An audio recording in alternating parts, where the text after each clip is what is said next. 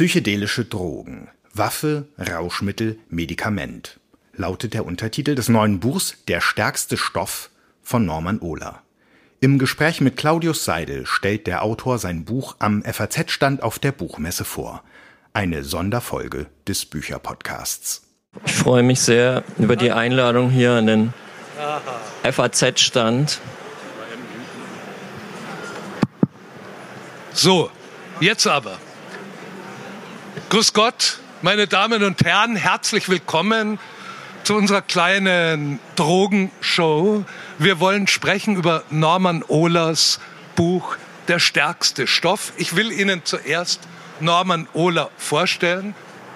Schriftsteller, Journalist, Romanautor, Drehbuchautor, eine der abenteuerlichsten Figuren in der deutschen Publizistik. Äh, genau, gleich mal klatschen für ihn. Ähm, Herzlichen Dank. Norman Ohler hat einen Welterfolg geschrieben, das Buch Der totale Rausch, was, glaube ich, in alle geläufigen Sprachen übersetzt worden ist. Das Buch darüber, wie Methamphetamin vor allem deutsche Gehirne befeuert hat im Zweiten Weltkrieg. Und er hat jetzt wieder ein Buch über Drogen geschrieben. Ich bin Claudius Seidel, Redakteur im Feuilleton der FAZ und der inoffizielle Drogenbeauftragte der Zeitung und deswegen natürlich befugt, mit Norman zu reden. Wir beiden kennen uns nicht von gemeinsamen Drogenerfahrungen. Wir sind trotzdem per Du. Bitte sehen Sie es uns nach. Die Fragen werden trotzdem hammermäßig kritisch sein. Norman, erste Frage. Äh, man kann in diesen Tagen kaum durch Deutschlands große Städte gehen, ohne dass einem Leute von den Freuden des Microdosing erzählen.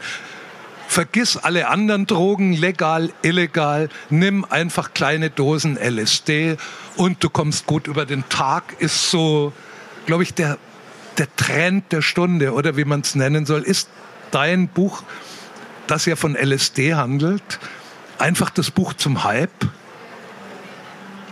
Also das Buch zum Hype ist es sicherlich nicht. Es ist eher eine grundsätzliche Untersuchung, was ist eigentlich LSD? Und mein Vater hat mich mal gefragt, weil ich, ich interessiere mich für LSD schon seit längerem und habe auch meinem, mein, meinen Eltern darüber erzählt. Mein Vater meinte dann, ja, wenn es so gut ist, auch gegen bestimmte Krankheiten, gegen die es ja keine Heilung gibt, wie Depression oder Demenz, warum kann ich es dann nicht in der Apotheke kaufen, in zwei Brücken, wo meine Eltern wohnen?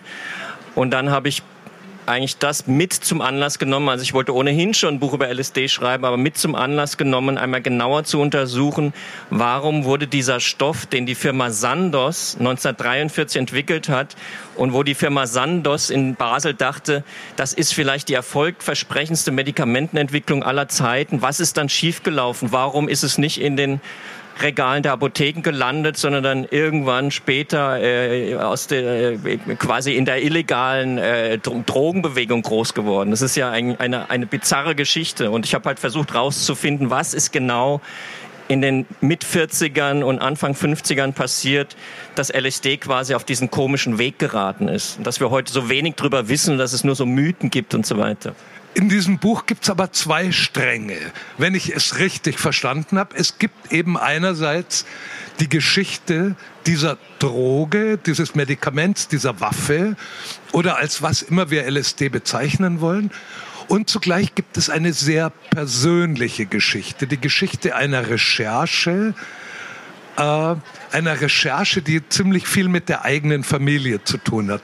Ich will jetzt nicht spoilern, aber es hat eben sehr viel mit einer Familie zu tun. Nicht nur mit diesem, der Vater, der gerade erwähnt wurde, habe ich richtig in Erinnerung, ist ein deutscher Beamter und Jurist, ein Richter, oder? Ja. ja. Jemand, der eigentlich sehr gegen illegale Drogen sein Ein Mann müsste. des Gesetzes hat er immer, also nicht immer, aber so sah er sich und ähm, von daher war dann es sehr interessant, als wir dann in meiner Familie aus, äh, äh, weil wir in der Familie einen Alzheimer-Fall äh, haben und dann besprochen haben, ob wir jetzt sozusagen in Eigenverantwortung dieses LSD anwenden, weil es tatsächlich Studien gibt, dass das LSD gegen die Alzheimer-Erkrankung deswegen helfen kann, weil LSD genau die Rezeptoren im Gehirn stimuliert, die bei Alzheimer degenerieren. Also da hat dann, da war, das war dann, das waren dann sehr interessante Prozesse in der Familie, gerade mit meinem Vater als Mann des Gesetzes, der sozusagen kein drogenaffiner Typ gewesen ist. Kann man also sagen, dass das Buch eine Art Pamphlet ist? Gebt LSD endlich frei? Also es gibt in diesem Buch eine, eine, ein, ein unterschwelliges Thema, das behandelt, das, dieses, das unterschwellige Thema ähm, des Buches ist, oder ein, ein, vielleicht auch das Hauptthema des Buches ist, zu untersuchen, warum wir eigentlich Drogen verbieten. Kommt das, weil es wissenschaftliche Erkenntnisse gibt, oder kommt das, oder, oder gibt es dafür auch ideologische Gründe? Und darf ich? Also ich bin auch etwas abgelenkt, ehrlich gesagt, durch die Dame dahin. Aber ähm, frag, frag bitte nochmal, Claudius. Sie, jetzt habe ich auch selber auch den Faden verloren. Wir waren, wir waren dabei, es gibt ideologische Gründe, diese Droge zu verbieten. Aber die Droge ist doch gefährlich. Seien wir doch mal ehrlich, jeder in unserem Alter kennt irgendjemand, jeder in unserem Alter, der nicht der totale Streber und Spießer ist, kennt irgendjemand. Aber ich bin doch gar nicht in deinem Alter. Zwischen deinem und meinem Alter. Nein. Sagen wir mal so, jeder, der älter als 35 ist, kennt doch irgendjemand, der nicht zurückgekommen ist von einem Trip oder der ziemlich beschädigt, verändert, verwirrt von einem Trip zurückgekommen ist? Oder ist ja, das, das, auch Problem, alles naja, Ideologie? Das, nein, das Problem ist natürlich, wenn es, dass es sehr potente Naturstoffe und auch chemische Stoffe gibt und wenn diese Stoffe eben unautorisiert hergestellt werden. Und wenn es keinen Diskurs in der Gesellschaft über, über diese Stoffe gibt, dann sind diese Stoffe natürlich viel gefährlicher, als wenn wir darüber Bescheid wüssten. Ja? Das wäre so wie, als würde, als wäre das Autofahren wäre illegal und trotzdem gibt es irgendwie Autos und man kann ab und zu ein Auto benutzen. Natürlich würde es dann viel mehr Unfälle geben. Also äh, aber ich persönlich, ähm, also ich habe mich sehr intensiv mit dem Stoff auseinandergesetzt. Ähm, äh, und für mich gibt es ist es, ist es eindeutig erkennbar, dass die Prohibitionspolitik, die Anti-Drogen-Politik, die mittlerweile weltweit gilt und die von den USA äh, quasi die, die USA hat diese hat diese Politik gefördert und ich habe halt in meinem Buch untersucht, woher kommt das eigentlich? Wer war da in, den USA dafür verantwortlich? Das sind nicht wir. Und das war ein Mensch namens Harry J. Anslinger, der hat quasi den Krieg gegen die Drogen erfunden und der hat sehr viel von seinen, äh, von seiner, von dieser Ideologie übernommen, eben aus, aus NS-Deutschland. Eigentlich war die erste Anti-Drogen-Regierung weltweit war die Nazi-Regierung. Äh, die haben nämlich sehr früh das Racial Profiling entwickelt. Also wir illegalisieren bestimmte Substanzen und können dadurch gegen Minderheiten vorgehen. Das war so ein frühes Vorgehen in der ab 33, 34, als gesagt wurde, Juden nehmen proportional mehr Drogen und Drogen wurden geächtet. Dadurch konnten Minderheiten kontrolliert werden und das wurde in den USA im großen Maßstab gegen die afroamerikanische Bevölkerung äh, äh, umgesetzt und auch auch zum Teil gegen die chinesische Bevölkerung. Also man kann sehr genau sehen, also das habe ich halt in dem Buch untersucht, dass Drogenverbotsstrategien politische Machtstrategien sind und weniger tatsächlich sich auseinandersetzen mit, ist jetzt Marihuana wirklich gesundheitsschädlich und wird das, also Marihuana wurde in den USA verboten, damit gegen die Jazzszene vorgegangen wurde. Naja, eben, aber kurzer Einspruch, was du gerade beschreibst, Anslinger, der Rassismus und der Klassismus, der eben Drogen sozusagen entweder als fremdartig oder als Unterschichts- und Kriminalitätsphänomene betrachtet und verfolgt hat. Das war ja eine Sache von vor allem Marihuana und Kokain, wohingegen LSD LSD war ja in dem Sinn gar keine populäre Droge und schon gar nicht irgend wie eine von, ja, von wurde, ethnischen wurde Subkulturen. In den 60er Jahren wurde genau, es eine sehr dann, populäre Droge. Dann. Und zwar war es da die Droge der Anti-Vietnam-Bewegung. Ähm, deswegen war das von daher eine politisch äußerst ähm, unbequeme äh, Droge für das amerikanische Establishment. Das wurde, deswegen wurden die psychedelischen Substanzen auch unter diesen Mantel dann gesteckt, äh, der zu illegalisierenden und zu verbietenden und zu unterdrückenden äh, Substanzen.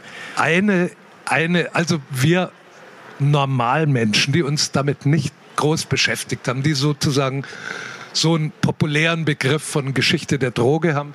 Wir stellen uns ja vor, irgendwann hat in der Schweiz Albert Hoffmann diese Droge erfunden, dann hört man lange nichts von ihr und in den frühen 60ern kommt ein verrückter, ein anfangs noch recht spießiger und dann verrückter Professor aus Harvard namens Timothy Leary auf die Idee, LSD als Glücks- und Friedensdroge populär zu machen. Dass zwischendrin es mehrere Jahrzehnte einer hochinteressanten Geschichte gibt, wissen die wenigsten. Ich fand einen der interessantesten Aspekte waren es die Amerikaner, die komplett besessen waren von der Paranoia, dass die Kommunisten das Trinkwasser großer amerikanischer Städte mit LSD äh, impfen könnten und damit ganz Amerika in den Wahnsinn treiben? Ja, das ist, das ist sozusagen die Essenz der, des, des, des Grundes, warum LSD nicht von Sandoz weiter zum Medikament entwickelt werden konnte. Weil es haben sich eben sehr früh staatliche Stellen für das LSD als Waffe interessiert. Und deswegen hat, hat Sandoz Druck bekommen äh, von, von der CIA, die Medikamentenentwicklung nicht weiter äh, voranzutreiben. Aber in welcher Hinsicht denn als Waffe? Was wäre denn der waffenmäßige Gebrauch dieser Droge gewesen? Also ich habe bei meiner Recherche festgestellt, dass der CEO von Sandos, der heißt Arthur Stoll, also Arthur Stoll war der Chef von Albert Hoffmann, der das LSD entdeckt hat, dass dieser ähm, CEO von Sandos, äh, Stoll, ähm, einen sehr engen Freund hatte. Und dieser enge Freund, der hieß Richard Kuhn. Und Richard Kuhn war der führende äh, Biochemiker des NS-Staates. Die hatten den gemeinsamen äh, äh, Lehrmeister, das war Richard Wildstätter, ein jüdischer Chemie Doyen, eigentlich der Literatur, äh, Literatur, Chemie Nobelpreisträger. Und die waren beide, Stoll und Kuhn waren quasi seine, seine Ziehsöhne. Und die haben sich sehr intensiv ausgetauscht, auch über die Mutterkornforschung, auch über das LSD. Und dieser Austausch, der passierte halt auch während des Dritten Reiches. Und von daher hat Richard Kuhn, der damals, um auf deine Frage zurückzukommen, für die Nazis eine Wahrheitsdroge suchen sollte, weil der, die, der das paranoide System des NS wollte immer herausfinden, wer gehört zu uns und wer sind die anderen. Und dann gab es dann irgendwann von der Gestapo die Idee, wenn wir irgendwie eine Droge hätten oder eine Substanz hätten, die man jemandem gibt und dann können wir sozusagen sein Gehirn lesen oder kontrollieren, dann hätten wir sozusagen, das wäre sozusagen eine effektive Waffe. Ja? Das war die Suche nach der Wahrheitsdroge. Und LSD kam dann aufgrund dieses Austausches zwischen Kuhn und Stoll auch in den NS-Fokus, das ist vielleicht die Wahrheitsdroge. Und als dann Kuhn, als die Amerikaner Deutschland befreiten, mit den Amerikanern, also der wurde dann interviewt, Wissenschaftler wurden alle äh, befragt, also vor allen Dingen zu Atom, äh, äh, also es ging den Amerikanern ging es darum, was wissen die Nazis hinsichtlich der Entwicklung der Atomwaffe, aber es ging auch darum um biochemische Waffen all, allgemein um Knowledge, ja, und da hat Kuhn halt von LSD erzählt und so kam es in den Fokus der Amerikaner, zuerst des amerikanischen Militärs. Er war praktisch der Werner von Braun der Drogen. Das kann oder? man so sagen, ja, und er hat halt freiwillig kooperiert, weil für ihn, für Kuhn Kuhn, den ehemaligen Nazi-Wissenschaftler war es entweder Anklagebank in Nürnberg oder halt Weiterführung der Karriere, möglicherweise in den USA. Aber er, ist, er war dann auch in den USA. Ihm wurde dann auch der äh, Nobelpreis für Chemie noch verliehen in den 50ern. Also er hat sich quasi durch seine Kooperation mit den Amerikanern, durch die nicht nur Preisgabe von LSD, er hat natürlich auch andere Sachen erzählt, aber er hat auch von LSD erzählt. Und das hat halt die Amis super interessiert, weil das war halt der Beginn des Kalten Krieges, das war ein, eine Auseinandersetzung um den Geist. Man wollte natürlich genau das Gleiche eigentlich wissen. Wer, wer, ist jetzt ein russischer Agent? Und da dachten die Amis halt, wenn wir, wenn wir, die Nazis haben das LSD nicht weiter, die haben die, die Nazi-Forschung am LSD, die in Dachau stattfand. Also in Dachau wurden Versuche mit Mescalin und anderen psychedelischen Stoffen durchgeführt, die, aber die wurden halt beendet durch die, durch die, die Niederlage des NS. Die haben quasi, die Amerikaner haben das dann weitergeführt. Und dadurch ist LSD dann hat überhaupt gar keine Chance, sich als Medikament äh, äh, durchzusetzen, weil Sandoz dachte ja, nach dem Zweiten Weltkrieg mit all den Traumata, mit all den auch psychischen und geistigen Verletzungen haben wir hier ein Medikament in der Hand, wo wir wirklich den Menschen helfen können, sehr vielen Menschen helfen können. Und das wurde alles quasi einkassiert durch dieses Interesse dann vor allen Dingen der CIA. Habe ich das richtig verstanden, dass man im Grunde den historischen Teil deines Buchs als Geschichte eines gigantischen Scheiterns lesen kann? Jahrzehntelang forschen erst die Deutschen, dann die Amerikaner, ob LSD doch einerseits die Wahrheitsdroge ist, wenn man sie in der richtigen Dosierung äh, anwendet, packen die Leute aus und andererseits auch die große Gehirnwäschedroge. Wenn wir den Leuten die richtige Dosis LSD geben, lassen sie sich von uns steuern. Beide Annahmen haben sich ja niemals bestätigt. Trotzdem haben sie, waren sie ewig davon besessen. Das sagt ja auch irgendwas. Niemand versteht so viel von LSD wie die CIA, glaube ich, wenn ich dein Buch richtig verstanden habe. Ja, die LSD, äh, die LSD, die CIA hatte ähm, Mitte der 50er Jahre auf jeden Fall das äh, das, das größte Wissen, weil die haben das quasi das LSD für sich vereinnahmt und für sich instrumentalisiert, aber haben dann irgendwann festgestellt, wir können es gar nicht richtig einsetzen, weil LSD ist eben nicht die Wahrheitsdroge oder die Manipulationsdroge. Gerade im Gegenteil, wer LSD nimmt, äh, lässt sich sozusagen weniger gut kontrollieren als jemand, der nicht LSD nimmt. Und dann hat halt, dann war halt die Reaktion dann der USA, ja, dann müssen wir es verbieten, dann lassen wir, dann, dann wird es sozusagen einkassiert. Aber da war sozusagen das LSD schon, die Pandoras Box war schon geöffnet, weil sie hatten dann, die haben ja dann massenhafte Tests in den USA gemacht und einer, der LSD dann genommen hat, der hat 75 Dollar dafür bekommen, war Ken Kesey. Der war dann so ein Versuchskaninchen, hat dann LSD bekommen und hat dann plötzlich den großartigen Roman Einer flog übers Kuckucksnest geschrieben und hat dann später äh, das genannt, äh, was er jetzt so erlebt hat oder was dann viele erlebt haben. Er nannte das die Revolte der Versuchskaninchen. Also die Versuchskaninchen haben dann plötzlich durch das LSD äh, Gedanken entwickelt oder Werke geschaffen, die gar nicht vorgesehen waren von den, von den, vom Kontrollorgan der CIA. John Lennon hat irgendwann gesagt, wir müssen der CIA danken, sie haben uns das LSD gegeben.